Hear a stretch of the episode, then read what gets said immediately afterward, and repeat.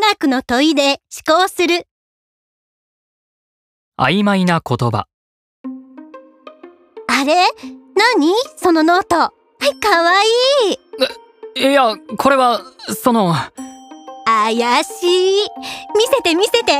ちょ、やめてダメだってあ、ちょ、ちょっと、愛ん？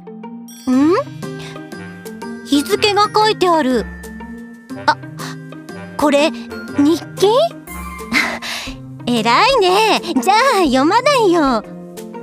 でも、なんで全部英語なの？ああ、もう。えっと、子供の頃は日本語で書いてたんだけど、中学の時に英語の勉強のために英語で書くようになって、気のせいかもしれないけど、だんだん英語の方が自分の気持ちを素直に書けるような気がしてきてさ、それで今も英語で書いてるんだ。面白い。りくは母語の日本語で書いた方がよく書けそうだけどね。日本語では気持ちをうまく表現できないって思う時もあるんだよね。愛も前に言ってたじゃん。日本語は曖昧だって。まあ確かに「大丈夫」とか結構難しいよね。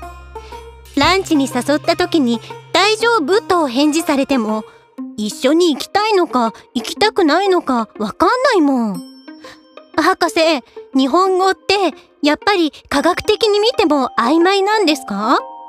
確かにお二人が話している日本語の曖昧さは一般的には日本語の特徴としてよく指摘されますよね。ただ曖昧と一口に言っても様々です。